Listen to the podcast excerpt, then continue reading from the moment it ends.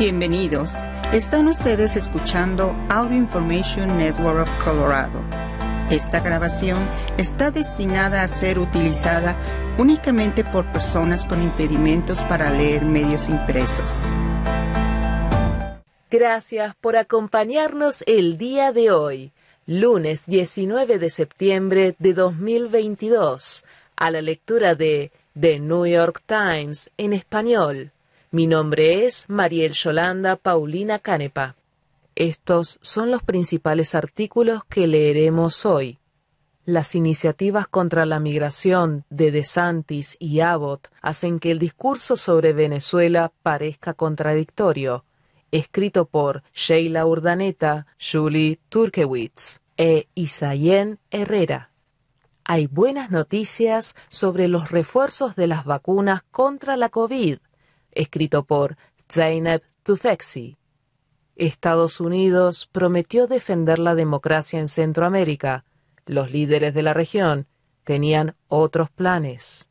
Escrito por Anatoly Kurmanaev y Jody García. México tiene el tequila, Perú el pisco, en Colombia el biche, que ahora es legal, por Genevieve Glatsky y Julie Turkewitz. A continuación leeremos las iniciativas contra la migración de DeSantis y Abbott hacen que el discurso sobre Venezuela parezca contradictorio. El envío de migrantes, muchos de ellos venezolanos, a otros estados en Estados Unidos ha provocado que algunos críticos consideren contradictorias las palabras de los republicanos sobre Venezuela. Por Sheila Urdaneta, Julie Turkevitz y Isayen Herrera. 19 de septiembre de 2022. Maracaibo, Venezuela. Cuando Ana Villalobos escuchó que un grupo de inmigrantes venezolanos estaba en el centro de una controversia política en Estados Unidos, se sintió angustiada de inmediato. Hacía solo unos cuantos días, su hija había salido de esa ciudad asolada por la crisis rumbo al norte, junto con otras cuarenta personas, algunas de ellas niños y mujeres embarazadas, decididas a cruzar el tapón del Darién, una ruta muy peligrosa que atraviesa Panamá y Colombia para llegar a Estados Unidos. Poco después había perdido contacto con ella. Luego, Villalobos se enteró de que los gobernadores republicanos en Estados Unidos han empezado a enviar a los migrantes recién llegados, como su hija, a otros estados del país. Los venezolanos estamos sufriendo mucho como para que nos traten de esa manera en ese país, dijo.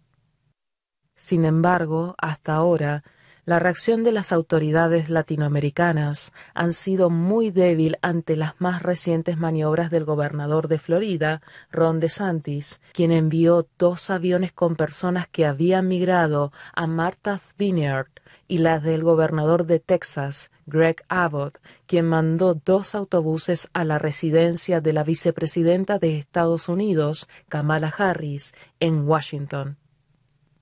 Las decisiones de estos gobernadores han sido sus iniciativas más visibles para impugnar las políticas de inmigración del presidente Joe Biden y para poner de manifiesto la cantidad histórica de migrantes que llegan a la frontera sur estadounidense, algo de lo que culpan a los demócratas. Algunas personas en Latinoamérica que han abordado el tema acusaron a DeSantis y a Abbott de estar muy desconectados de la crisis en Venezuela e incluso de ser hipócritas, dada la dureza con la que los republicanos han criticado al gobierno venezolano de Nicolás Maduro, a quien culpan de la crisis. Arturo Sarucán, quien fue embajador de México en Estados Unidos, escribió en Twitter que De Santis estaba usando a los migrantes como utilería política, lo que calificó como repugnante y reprobable. El hecho de que muchos de ellos fueran venezolanos sencillamente contradice la supuesta preocupación que los políticos republicanos de Florida dicen tener por la democracia y los derechos humanos en Latinoamérica, escribió. Maduro no ha dicho nada públicamente sobre el envío de migrantes ni sobre las crecientes repercusiones políticas en Estados Unidos. La legisladora de Colombia, Carmen Ramírez Boscán, quien representa en el Congreso a los colombianos que viven en el extranjero, señaló el viernes que no era correcto que los dirigentes electos de Estados Unidos usaran el dolor y el sufrimiento de la gente para obtener beneficios políticos. La migración no es un arma para la política, añadió en una entrevista.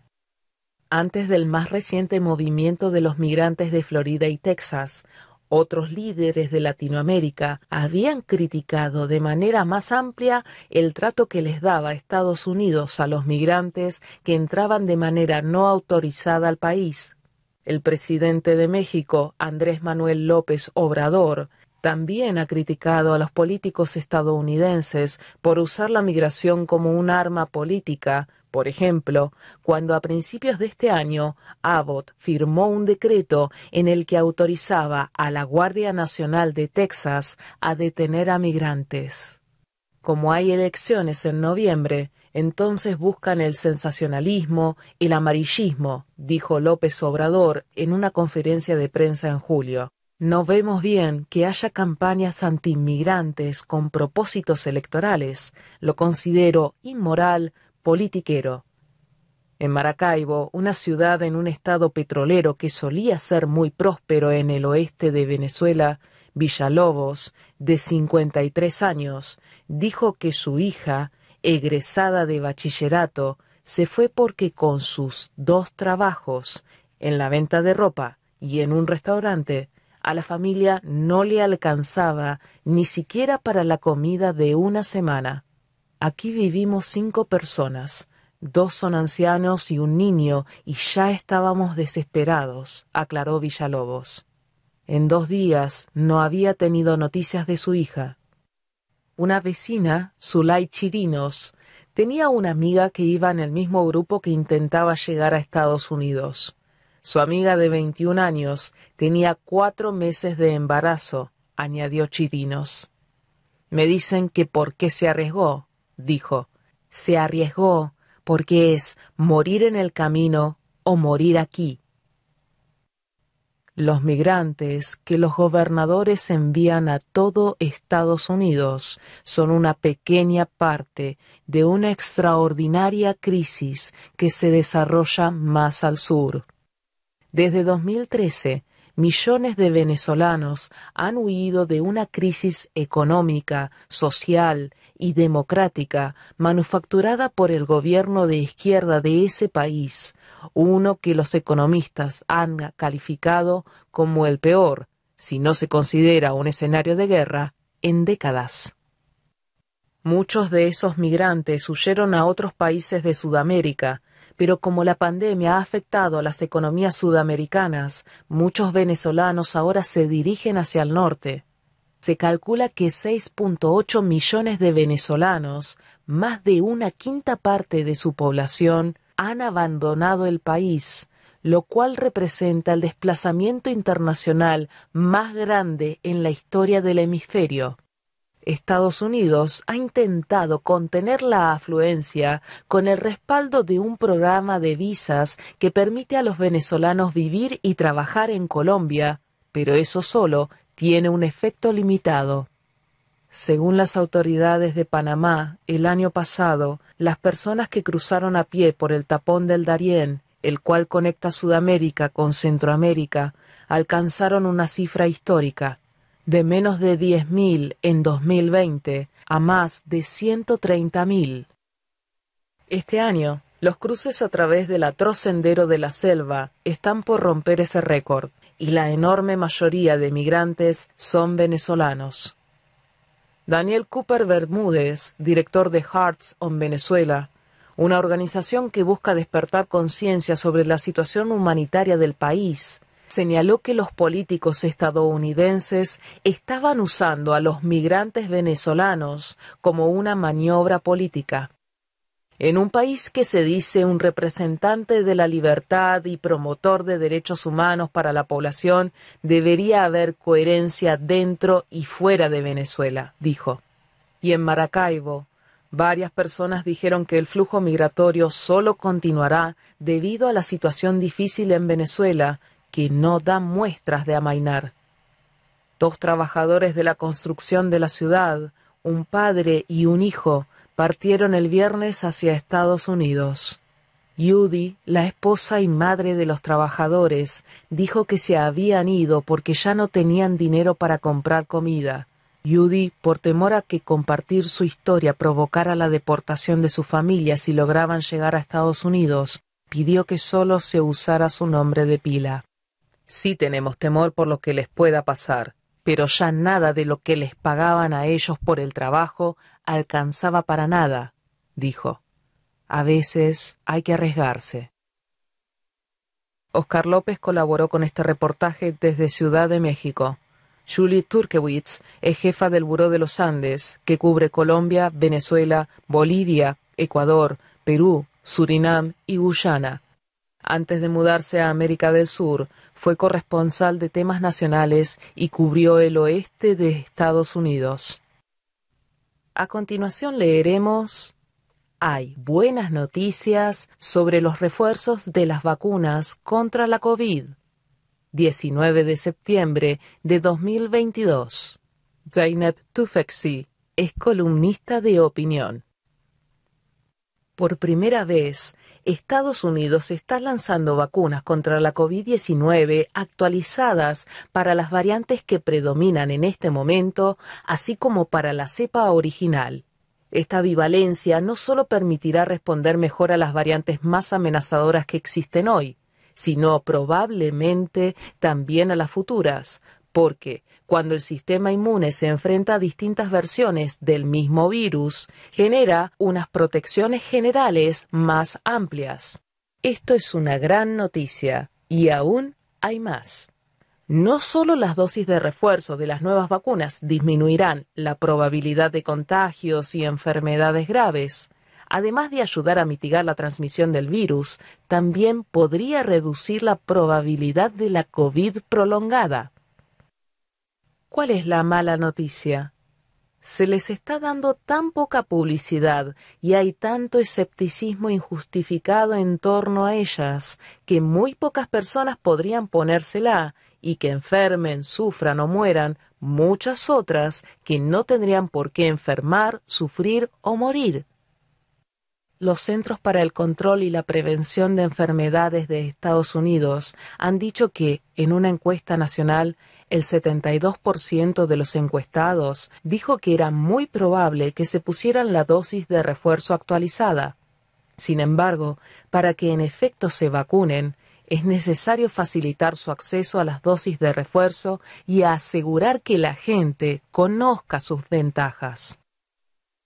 El coordinador de la respuesta al coronavirus de la Casa Blanca, Ashish Jha, dijo la semana pasada que la gente podría contemplar ponerse la dosis cuando se vacune contra la gripe, como hacen muchas personas en octubre, y, salvo que surja otra gran oleada de una nueva variante, considerarla como una vacuna anual en adelante. Eso estaría bien si la gente lo hace, y más teniendo en cuenta que, según muchos inmunólogos, es mejor esperar entre tres y seis meses desde la última vacunación o contagio, y muchas personas se han contagiado hace poco. Sin embargo, solo alrededor de la mitad de los adultos estadounidenses se vacunan contra la gripe, y la mayoría no se puso las anteriores dosis de refuerzo contra la COVID-19.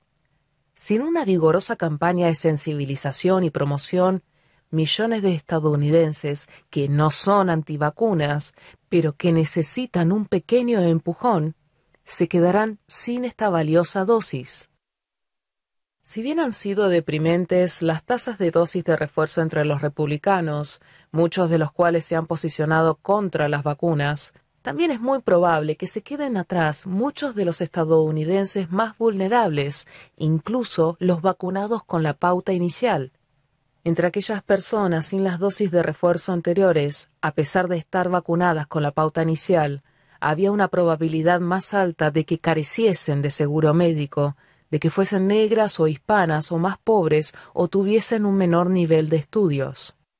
Entretanto, con el estancamiento del Congreso, se han interrumpido la financiación y distribución de estas vacunas.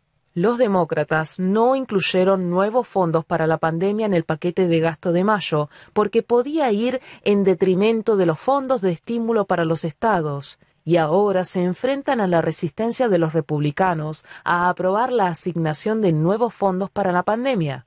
Probablemente, ahora habrá menos centros dedicados ad hoc a la sensibilización sobre las vacunas de los que había antes. Benjamin Mueller informó en el Times de que los departamentos de salud locales están lidiando con la escasez de personal y el brote de viruela del mono, mientras tratan de poner al día la inmunización de los niños. Además, algunos funcionarios sanitarios parecen creer que es suficiente dejar que cada persona busque vacunarse por su cuenta, principalmente en lugares privados, como las farmacias. En lo que va de año, solo se han asignado 550 millones de dólares a la vacunación a través de la Agencia Federal para el Manejo de Emergencias, FIMA por su sigla en inglés, frente a los 8.500 millones de dólares del año pasado. Las dosis de refuerzo son de especial ayuda para las personas mayores o con problemas de salud previos, pero a menudo esos grupos tienen que superar algunos obstáculos para acceder a la vacunación. El año pasado hubo campañas para llevar la vacunación a los centros de mayores y los lugares de paso en las comunidades, o para ayudar a las personas a desplazarse a los centros de vacunación, o incluso vacunarlas en su domicilio. Los funcionarios de la Casa Blanca me dicen que siguen intentando llevar a cabo esas campañas, pero reconocen que se hará solo en la medida que lo permitan unos recursos cada vez menores. Sin ese apoyo, ¿cuántas de las personas que más riesgo corren se quedarán sin la dosis de refuerzo y a la que en otras circunstancias no les habría faltado la voluntad? Aunque las personas jóvenes y sanas que se hayan vacunado y hayan pasado por una infección posvacunación sin complicaciones corren un riesgo mucho menor de desarrollar una enfermedad grave, es preferible que eviten enfermarse o tener el riesgo de una COVID persistente. Pero vayamos más allá de las ventajas personales. A pesar de que a veces se diga lo contrario, las vacunas siguen ayudando a mitigar la propagación y las dosis de refuerzo pueden reducir aún más la transmisión de la enfermedad, incluso los contagios iniciales, y por tanto ayudar a proteger especialmente a los más vulnerables.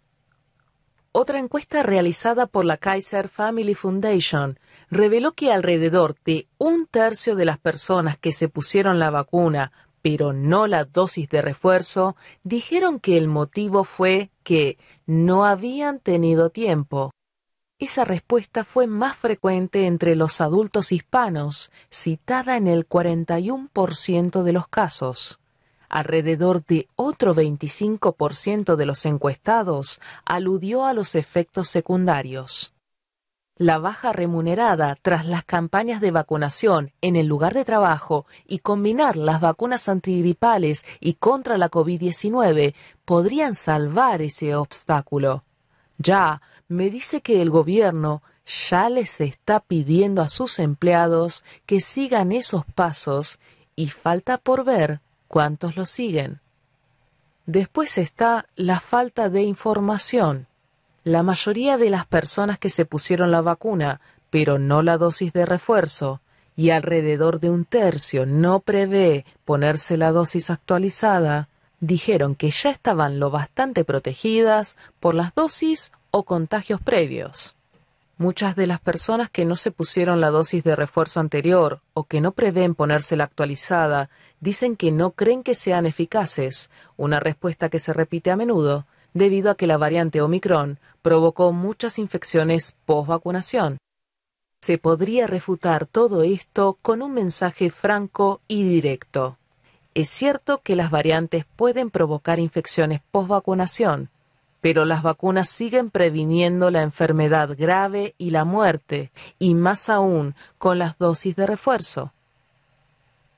Muchos países europeos y Canadá, por ejemplo, hicieron un mejor trabajo a la hora de conseguir que su población se pusiera la dosis de refuerzo. Sus cifras de muertes y enfermedades desde la ola de Omicron son marcadamente inferiores a las de Estados Unidos, donde solo se pusieron la dosis de refuerzo un tercio de los adultos que cumplían los requisitos frente a los dos tercios que lo hicieron en muchos países europeos. Estados Unidos ha tenido una tasa de mortalidad un 80% mayor que la de Canadá debido a la ola de Omicron, una tendencia similar a nivel mundial. En países como Japón, Corea del Sur y Taiwán, en torno al 80% o más de la población se puso la dosis de refuerzo y sus cifras de muertos son aún más bajas. Muchas personas quizás se pregunten también por qué deberían tomarse la molestia de ponerse otra inyección. Puesto que el 68% de los estadounidenses están vacunados con la pauta inicial de dos inyecciones, algunos ya se han puesto la dosis de refuerzo y seguramente alrededor del 60% del país ya posee cierto nivel de inmunidad tras contagiarse de la Omicron. Dipta Bhattacharya, un inmunólogo, me dijo que las variantes habían desarrollado la capacidad de evadir la primera barrera de protección de los anticuerpos generada por las vacunas o los contagios previos aunque las protecciones frente a enfermedades graves siguen siendo muy sólidas. Sin embargo, las nuevas dosis de refuerzo pueden mermar en gran medida esa capacidad de evasión. Cuando se realizaron los ensayos clínicos de las vacunas iniciales, diseñadas para las cepas que entonces había en circulación, se reportó entre el 90 y el 95% de protección frente a cualquier contagio sintomático, que después fue decayendo con las nuevas variantes y el paso del tiempo. Aunque aún se desconocen las cifras exactas, todos los inmunólogos con los que he hablado me dijeron que las dosis de refuerzo deberían volver a aumentar esas protecciones. Ya se ha demostrado que las vacunas y las dosis de refuerzo reducen enormemente las tasas de COVID persistente entre los contagiados, aunque, como es obvio, si se evita por completo el contagio, eso alejaría directamente el riesgo de una COVID persistente. El inmunólogo Shane Crowdy también señaló que seguramente estas dosis de refuerzo reduzcan aún más la posibilidad de que surjan complicaciones más graves de la enfermedad, incluida la COVID persistente, y dice que cuanto más alto sea tu nivel de inmunidad, menos reproducción vírica tendrás, menor daño vírico y menor probabilidad de COVID persistente. Y cabe esperar que, en adelante, estas nuevas dosis de refuerzo tengan más ventajas, como una mejor protección frente a futuras variantes, al entrenar mejor a los anticuerpos y las células de memoria, que son partes distintas del sistema inmune. Como me dijo Bhattacharya, el contacto con diferentes versiones del virus, como ocurrirá con estas dosis actualizadas, aumenta y refuerza el tipo de anticuerpos que se generan, entre ellos los que pueden trabajar contra variantes futuras. La inmunóloga Marion Pepper me dijo que una nueva vacuna adaptada a las variantes también puede crear nuevas células de memoria, diferentes entre sí, que contribuyan a la protección frente al Omicron y otras variantes con las que aún no nos hemos encontrado. Por desgracia, quizá nos enfrentemos a otro problema que ya vimos durante la pandemia.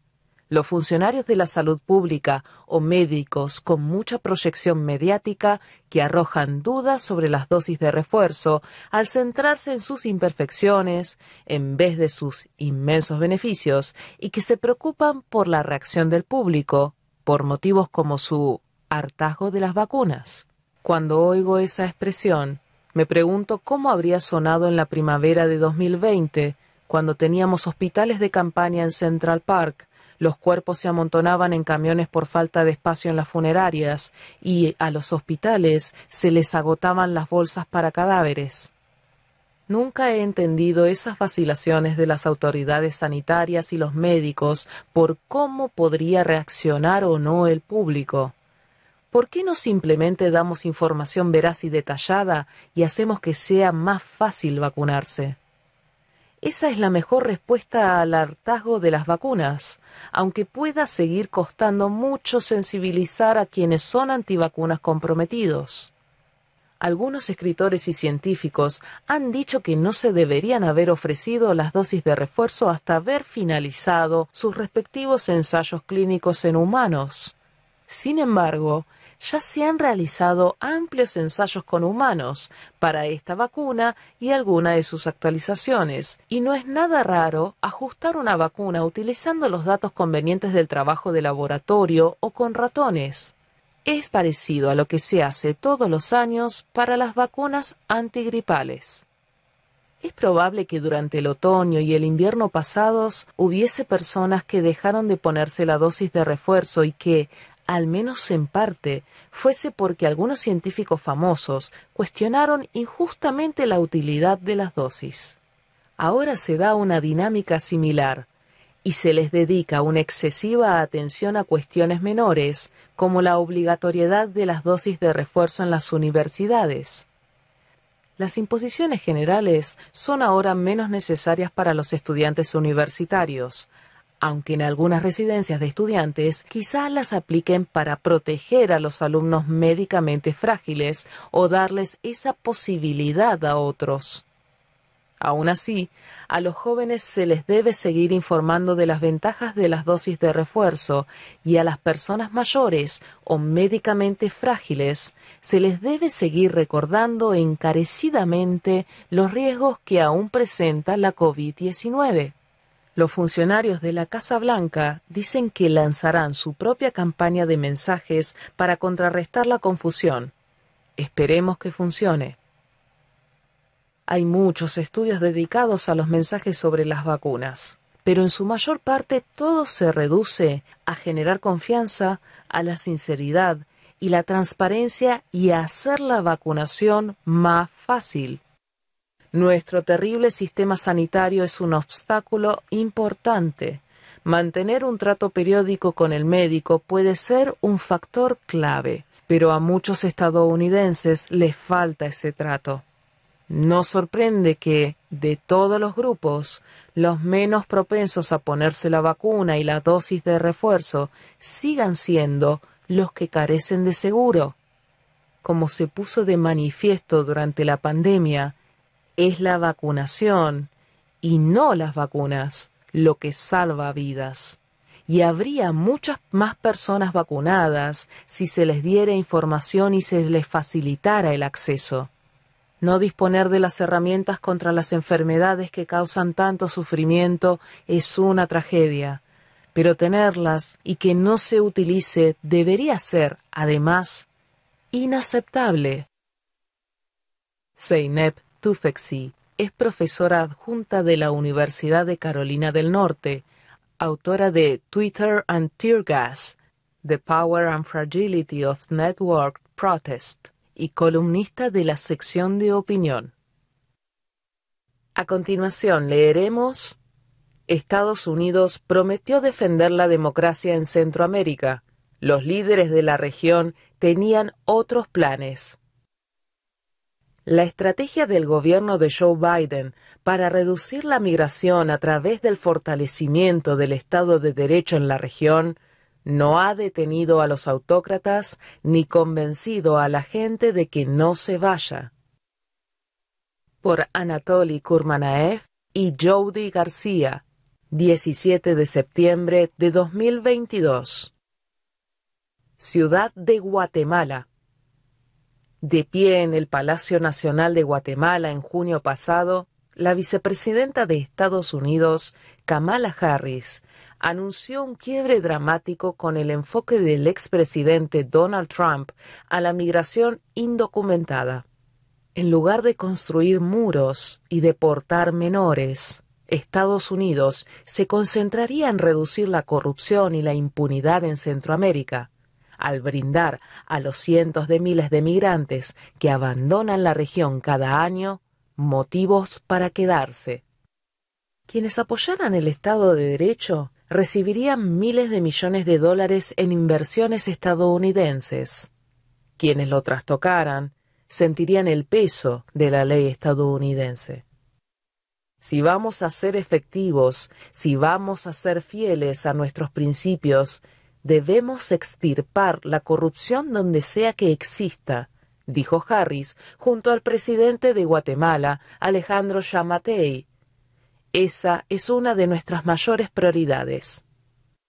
Pero un año más tarde, Centroamérica se ha posicionado como uno de los reveses más importantes para el gobierno de Joe Biden en materia de política exterior. Muchos países se han sumido más en el autoritarismo y la pobreza y han enviado a la frontera sur de Estados Unidos migrantes en cifras récord, lo que ha dejado a las frágiles democracias de la región en su peor situación desde la Guerra Fría según ex diplomáticos estadounidenses y líderes de la sociedad civil.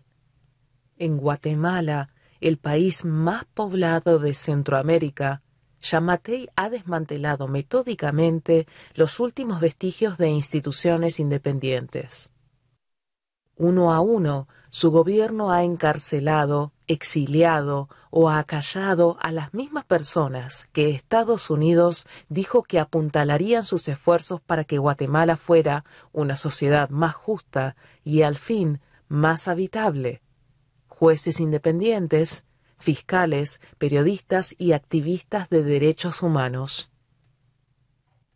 En Nicaragua, el presidente Daniel Ortega en el último año ha encarcelado o forzado al exilio a prácticamente todas las voces disidentes, convirtiendo al país en un estado totalitario. El presidente de El Salvador, Nayib Bukele, quien se ha valido de una campaña de mano dura contra las pandillas para reprimir la libre expresión, anunció el jueves que buscará un segundo mandato en las próximas elecciones a pesar de la prohibición explícita de reelección de la Constitución salvadoreña, e incluso en la democracia más sólida de la región, Costa Rica, el nuevo presidente, Rodrigo Chávez, ha lanzado ataques inéditos contra los periodistas que investigan acusaciones de acoso sexual y mala praxis financiera, tildándolos de ratas y usar el poder ejecutivo para dejar a sus medios sin ingresos. Todo lo que Estados Unidos ha hecho para crear infraestructura, para estabilizar y mejorar la región, no funciona, no tiene el resultado, dijo Manfredo Marroquín, líder de Acción Ciudadana, un grupo anticorrupción guatemalteco y uno de los pocos líderes de la sociedad civil que permanecen en el país. Fue un bluff. Si bien la desigualdad y la pobreza crónicas, profundizadas por la pandemia y la inflación global, son los principales impulsores de la migración centroamericana, al éxodo también contribuyen la impunidad y corrupción que empeoran las condiciones de vida. En Guatemala, jueces y fiscales que investigaban casos de corrupción que involucraban al presidente huyeron del país para evitar ser arrestados, a pesar de las solicitudes de Washington para que sus puestos fueran protegidos. El líder del principal medio de comunicación independiente de Guatemala, el periódico, que cubrió a profundidad esos casos, fue encarcelado en julio acusado de lavado de dinero, y los nombramientos de Yamatei para fiscal general y líder de la unidad de anticorrupción de la Fiscalía, que Harris había anunciado trabajarían con autoridades estadounidenses para investigar casos de corrupción, han sido proscritos de Estados Unidos por socavar las investigaciones en torno a la corrupción. A pesar del énfasis del gobierno de Biden en reducir la migración procedente de Centroamérica, La gente aún se dirige al norte en grandes cantidades. La patrulla fronteriza registró más de 600.000 aprehensiones de guatemaltecos, hondureños, salvadoreños y nicaragüenses, los cuatro grupos principales de migrantes centroamericanos, en los próximos diez meses de este año fiscal, cifra que representa un incremento del 4% para el mismo periodo en 2019. Las cifras han aumentado incluso cuando el gobierno de Biden ha mantenido algunos de los acuerdos de la era de Trump con los líderes centroamericanos a fin de controlar la migración. El gobierno de Guatemala acepta vuelos semanales de deportación procedentes de Estados Unidos y en gran medida disuelve las caravanas migrantes en sus fronteras. La falta de disposición del gobierno de Biden para aplicar más presiones a gobiernos cada vez más autocráticos, en parte es motivada por el deseo de preservar sus políticas migratorias y de seguridad en Centroamérica, indicaron exfuncionarios estadounidenses y líderes de la sociedad civil. El cálculo político es cooperación migratoria en cambio de autocensura de crítica comentó Claudia Samayoa, una destacada defensora guatemalteca de los derechos humanos.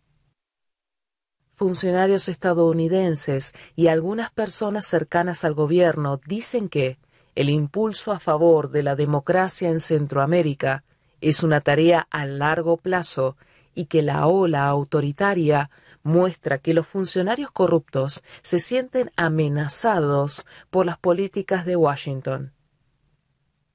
Reconocemos que estamos tratando con desafíos profundos y arraigados que existieron durante siglos, dijo Ricardo Zúñiga, alto funcionario en la Oficina de Asuntos del Hemisferio Occidental en el Departamento de Estado. Es un proceso. Comprendemos que estas son condiciones que no van a cambiar de la noche a la mañana. Washington, insistieron los funcionarios de Biden, puede saltarse a los gobiernos corruptos y colaborar con el sector privado, la sociedad civil y los funcionarios honestos en el Poder Judicial y en los Congresos para impulsar la democracia. Hay formas de hallar actores en todos los gobiernos actuales que están dispuestos a hacer lo correcto, dijo Todd Robinson, secretario adjunto de Estado y ex embajador de Estados Unidos en Guatemala. Robinson reconoció que la doble prioridad del gobierno de Estados Unidos, controlar la migración y apoyar la democracia, pueden chocar, pero dijo que Washington puede trabajar en ambos objetivos simultánea y efectivamente. Existe tensión, pero eso es parte de ser un gobierno grande, dijo funcionarios del gobierno han enfatizado cada vez más los esfuerzos para impulsar la inversión privada a Centroamérica, otra medida de la política de Washington para enfrentar la migración y comentan que han conseguido promesas por 3.200 millones de dólares en inversiones para la región que si minimizan las expectativas de este modo contrasta drásticamente con el discurso enérgico que los funcionarios de Biden empleaban a principios de su mandato. La gente, yo creo, que se tiene que dar cuenta que los cuatro años de ignorar la corrupción bajo la administración Trump se acabaron, dijo Juan González, principal asesor de la Casa Blanca para América Latina en enero de 2021 al periódico guatemalteco La Hora. El líder que no esté listo para combatir la corrupción no será un aliado para Estados Unidos, le dijo en una entrevista por separado al medio salvadoreño El Faro. Los presidentes de Guatemala, El Salvador y Nicaragua han respondido a la búsqueda de aliados locales de Washington acelerando los ataques a las instituciones democráticas dentro de sus países. Los fundadores de la hora han sido interrogados por fiscales favorables al gobierno por, supuestamente, haber revelado información clasificada.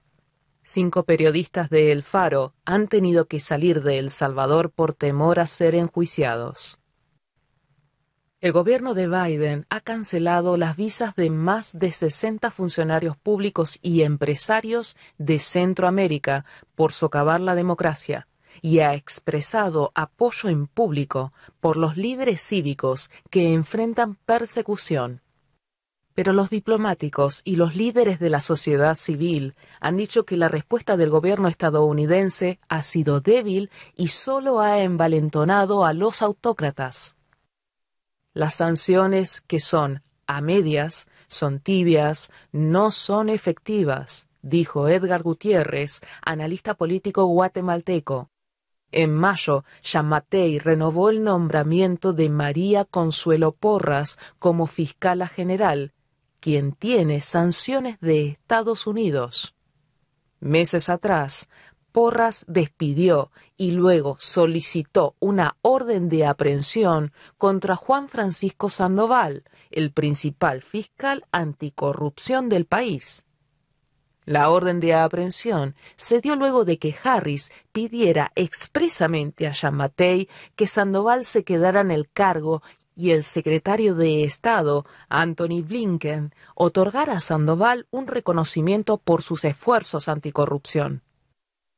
Estados Unidos perdió su capacidad de influencia en la región, dijo Claudia Escobar, una ex jueza guatemalteca que ahora enseña en la Universidad George Mason en Washington.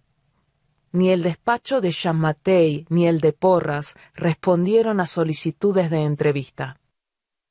Hasta ahora, el gobierno de Biden en gran medida se ha abstenido de emplear en Centroamérica las sanciones económicas que Trump utilizó ampliamente, aunque con pocos resultados, en las vecinas Cuba y Venezuela. Desde que Biden asumió el poder, solo siete funcionarios centroamericanos y sus asociados han sido penalizados con la llamada Ley Global Magnitsky que permite al gobierno de Estados Unidos congelar y expropiar los activos de extranjeros acusados de violar los derechos humanos, según el Departamento de Estado. El gobierno de Biden también ha evitado en general castigar a las economías centroamericanas o a las grandes empresas cercanas a los gobiernos autoritarios de la región, una medida que los críticos dicen refleja el miedo de la Casa Blanca de desestabilizar las economías regionales y desencadenar un mayor flujo migratorio. Otra herramienta creada por el gobierno de Biden para defender el Estado de Derecho en Centroamérica, la Fuerza de Tarea de Anticorrupción del Departamento de Justicia, no ha emitido ninguna condena desde su formación hace un año. En defensa de su estrategia, los funcionarios estadounidenses mencionan a Honduras, cuyos ciudadanos votaron en contra del gobierno corrupto y autoritario de Juan Orlando Hernández el año pasado. En abril, Hernández fue extraeditado a Nueva York, esposado para enfrentar acusaciones relacionadas con el narcotráfico, un recuerdo, dicen los funcionarios estadounidenses, del amplio alcance de la justicia de Estados Unidos. Su sucesora, Xiomara Castro, ha detenido los peores abusos del poder de Hernández, aunque hasta ahora ella tampoco ha logrado cumplir con su promesa de campaña de enfrentar la corrupción y ampliar el respeto a los derechos humanos. Sin embargo, tales transferencias democráticas de poder siguen siendo huidizas en otros países centroamericanos clave Bukele sigue siendo muy popular. Ortega ha encarcelado o exiliado a todos los líderes de oposición y en Guatemala la oposición sigue siendo demasiado fragmentada como para representar un desafío serio a la coalición de Yamatei en las elecciones previstas para el próximo año. Estados Unidos no nos va a salvar la vida, dijo Jordán Rodas, quien fuera ombudsman de derechos humanos en Guatemala y quien abandonó el país horas antes del final de su mandato en agosto, pero puede tener un papel importante al ayudar a garantizar elecciones transparentes que nos den una oportunidad de elegir el cambio. Anatoly Kurmanaev y Jody García reportaron desde Washington y Ciudad de Guatemala. Brian Avelar y Yubelka Mendoza colaboraron desde Ciudad de México, David Bolaños desde San José, Costa Rica, y Juan Suazo desde Tegucigalpa, Honduras. A continuación leeremos México tiene el tequila, Perú el pisco, en Colombia el biche, que ahora es legal. Prohibido durante generaciones, este licor de caña se convirtió en un símbolo de la prolongada exclusión de la cultura negra del relato nacional de Colombia, y su veto, para muchos, fue una prueba más de que el país no reconocía las contribuciones de la comunidad. Por Genevieve Glaski y Julie Turkewitz. 19 de septiembre de 2022. Cali, Colombia. Cuando era niña, Lucía Solís vio como su familia enterraba en el bosque un alijo de biche, un licor de caña, apreciado pero prohibido, por temor a que la policía lo confiscara e incluso los arrestara. Sin embargo, este mes de agosto se encontraba rodeada de botellas de biche, con su líquido de color ámbar, crema y cristal, abrumada por clientes deseosos de probarlo, ahora que es legal estaba vendiendo su propia marca de licor en un puesto de una de las mayores celebraciones de la cultura afrodescendiente en América Latina, el Festival de Música del Pacífico Petronio Álvarez, en el que 350.000 visitantes convierten una amplia franja de Cali en una fiesta gigante. Soy sexta generación, gritó Solís, de 56 años, esforzándose por hacerse oír por encima de los sonidos de los bombos de sonido profundo y la marimba melódica, mientras explicaba que ella era una más en la larga lista de mujeres que han elaborado biche. La abuela, la bisabuela, la tatarabuela, los ancestros. El biche, hecho de caña de azúcar destilada, fue inventado por personas que fueron esclavizadas en la región de la costa del Pacífico colombiano y ganó popularidad como respuesta casera al monopolio del gobierno sobre el licor de caña, convirtiéndose en una especie de alcohol ilegal colombiano. Se diferencia de otros licores de caña de azúcar, como el aguardiente colombiano, porque la caña debe cultivarse junto al mar o a un río y junto a otras plantaciones autóctonas de la región que, según los productores, dan al biche su característico sabor ahumado y cítrico. Prohibido durante generaciones, el biche se convirtió en un símbolo de la prolongada exclusión de la cultura negra del relato nacional de Colombia, y su veto fue una prueba más, según los críticos, de que el país no reconocía las numerosas contribuciones de la comunidad. El Festival Petronio Álvarez es una poderosa respuesta a cualquier intento de ignorar o descartar la cultura afrodescendiente de Colombia. Llamado así por un músico que celebraba su cultura en sus canciones, comenzó en 1997 como un evento musical y ha crecido hasta convertirse en una mezcla de reunión regional, Semana de la Moda, concursos de chef, un festival de danza y uno de los conciertos más importantes del año. Para algunos, la asistencia anual es una tradición, algo así como una peregrinación cultural. El Petronio, como se le llama comúnmente al evento, fue virtual en 2020, en medio de la pandemia, y el año pasado se realizó en un formato reducido. El festival en sí tiene un lugar en un complejo deportivo al aire libre, donde un concurso musical, que es una especie de Colombian Idol de la costa del Pacífico, otorgó este año uno de sus mayores premios a la banda La Jagua. Pero su legendaria fiesta posterior se extiende a las calles de Cali, y este año hubo una aparición especial de Francia Márquez, la primera vicepresidenta afrocolombiana del país, que, recién llegada de una serie de visitas a presidentes sudamericanos, apareció en un balcón saludando y mandando besos a una multitud que coreaba su nombre.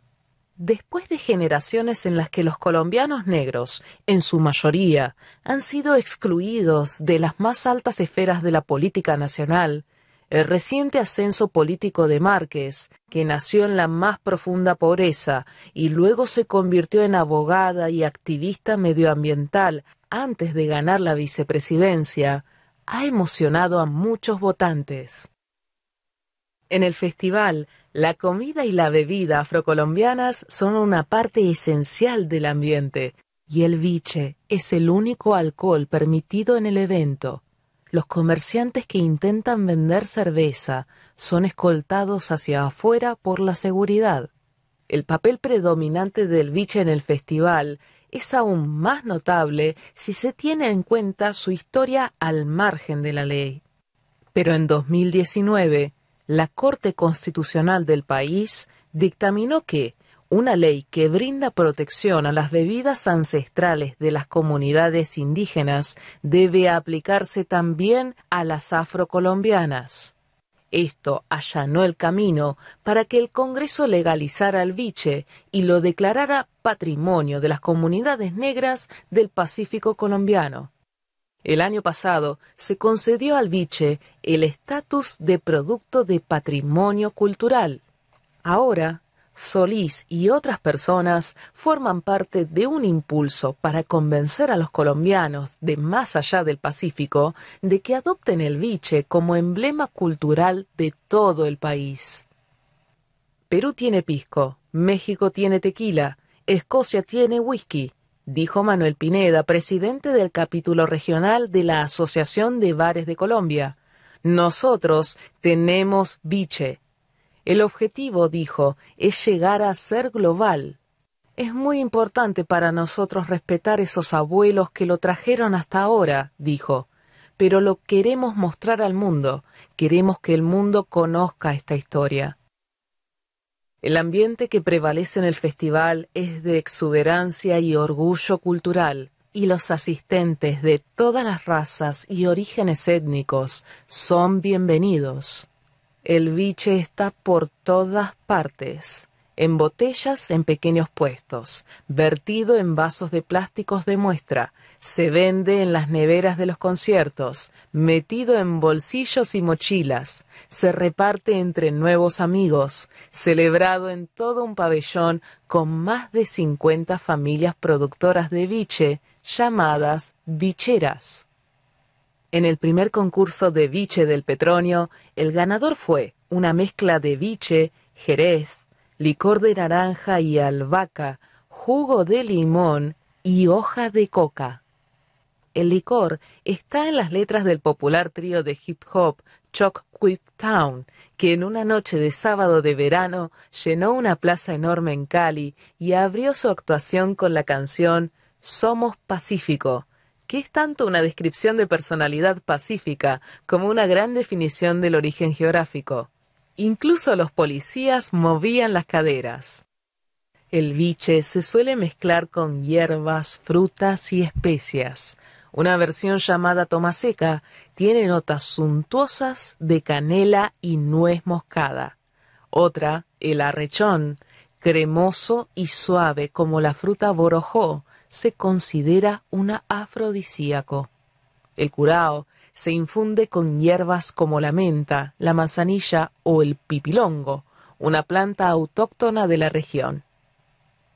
Me parece rica una bebida tan cargada de simbolismos, de valores, dijo Neila Castillo de 68 años, quien estaba junto al puesto de Solís probando biches con una amiga de la universidad, Marta Espinosa, de 67 años. Metieron en sus bolsos botellas de biche puro de color blanco claro para disfrutarlas más tarde. En 2008, el biche se convirtió en la bebida oficial del festival cuando los organizadores tomaron la decisión osada de comercializarlo durante el evento como parte de un ejercicio de sensibilización a pesar de que todavía era ilegal, dijo Ana Copete, directora del festival y nieta del músico que lo inspiró. En aquel momento, el biche gozaba de una protección informal en el marco del evento, dijo y los comerciantes podían vender sus productos sin la interferencia de las autoridades. El biche representa el único ingreso para muchas familias en la región del Pacífico de Colombia y en 2018 Copete lanzó un esfuerzo de colaboración con los productores para poner la legalización del biche en la agenda pública.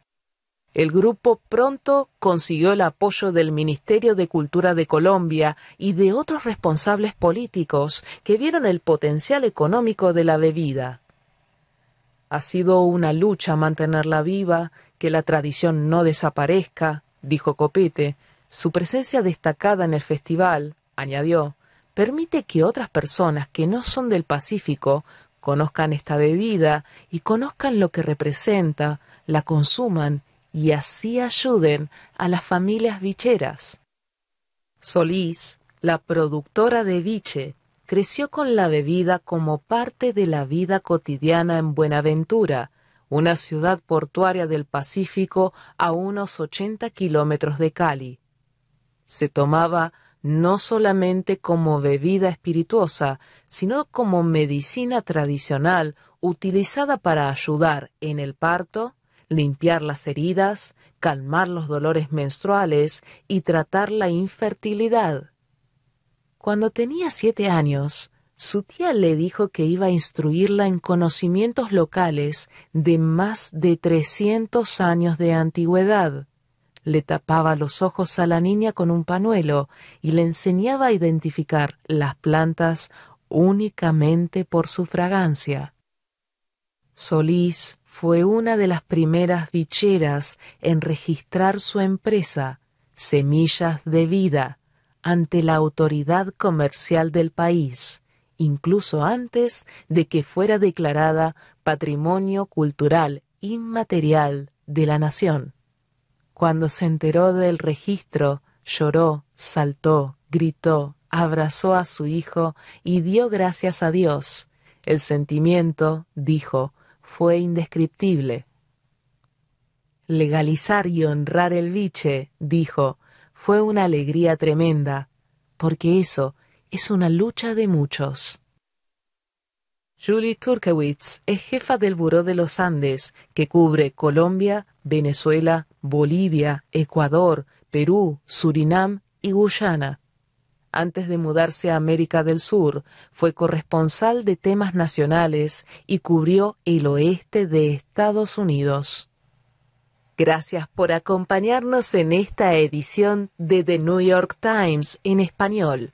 Mi nombre es María Yolanda Paulina Canepa. Si ha disfrutado de este programa, por favor suscríbase a nuestro servicio gratuito en nuestra página web www.aincolorado.org o llamando al 303-786-7777.